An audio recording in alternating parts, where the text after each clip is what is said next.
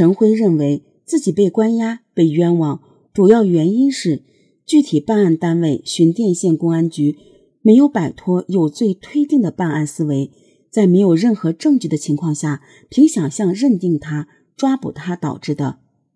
那么，寻甸县公安局为什么一开始就认定陈辉是凶手呢？难道真如陈辉所言，仅仅只是凭想象、靠推测吗？警方认定陈辉是凶手，从证据上来说确实有些难度，因为陈辉十分狡猾，警方没有掌握到他杀人的直接证据，但警方调查到的间接证据还是能够锁定他的。警方指控陈辉的第一个证据就是胡祖英的尸检报告。胡祖英的死亡时间距尸检时间五天左右，距最后一餐六小时以上。法医的尸检时间是二零一二年三月十三日，往前算五天，应该是三月八日。多名证人证明胡祖英那天晚饭前还是好好的，那么他应该是晚饭后出的事。陈辉家的晚饭一般是在晚上六点左右，晚饭后六个小时应该是三月八日的深夜到三月九日的凌晨。三月八日深夜到三月九日凌晨，胡祖英是在家里睡觉，没有外出。胡祖英的尸体被发现时，身上穿的是一套粉色的睡衣，脚上没有穿鞋，似乎是在家居或者睡觉的环境下被害的。在家里遇害，谁是凶手？凶手只能是当时和胡祖英一起睡觉的陈辉。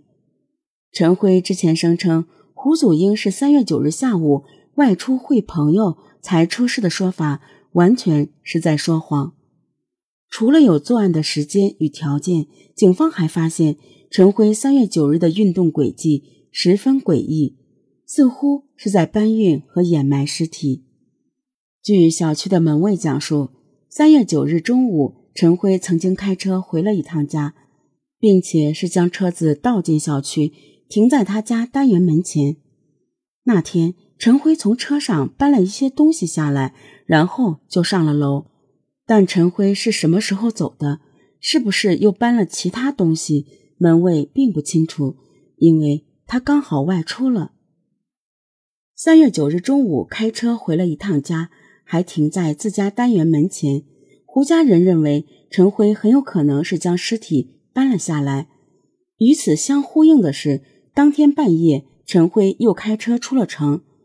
警方通过昆明高速公路管理部门提取了高速的监控相片，监控相片显示，二零一二年三月九日晚上十点二十分，陈辉开车上了昆明城的高速。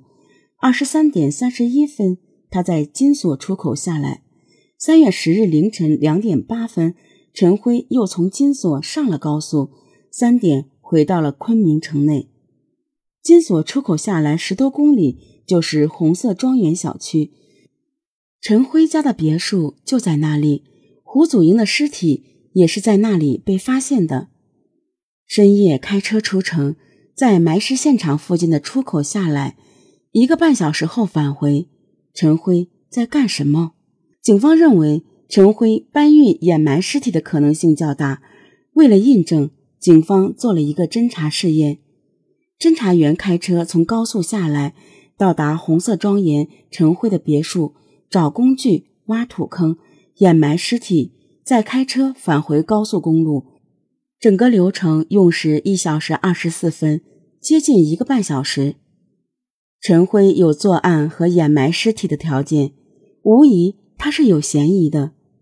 可同时，案件中还有一些疑点，这些疑点又和指控陈辉是相矛盾的。如果警方无法将他排除，那就此认定陈辉是凶手就会有问题。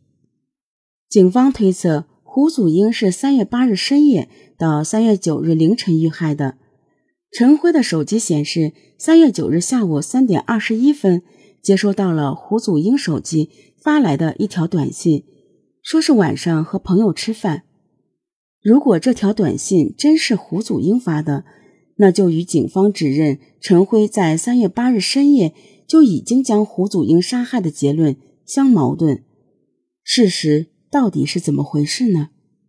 通讯部门的资料显示，三月九日下午三点二十一分，死者胡祖英手机发出的那条短信是通过陈辉单位的一个基站发送出来的。与此同时，接收这条短信的陈辉的手机也是通过他们单位那座基站接收的。两部手机在同一个基站覆盖的范围内。经了解，这座基站是一座特殊的基站，它只能覆盖陈辉所在单位的这栋楼。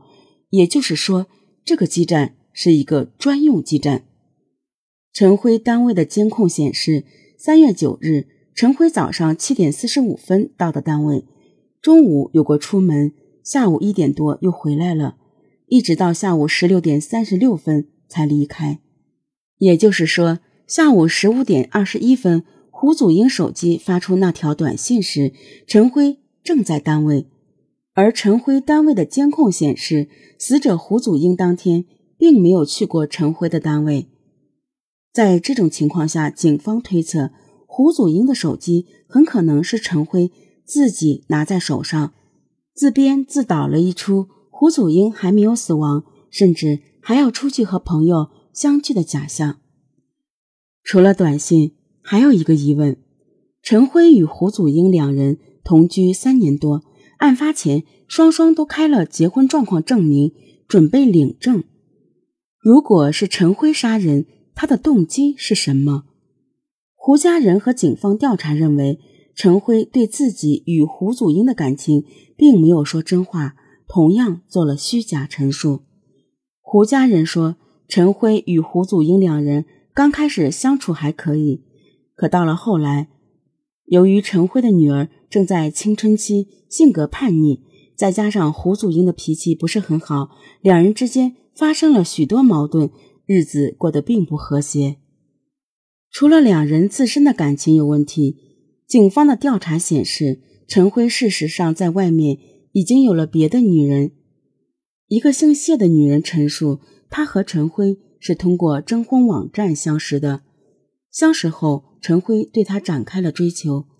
二零一二年二月二十八日，也就是胡祖英遇害前的十多天，他与陈辉在一家宾馆发生了关系。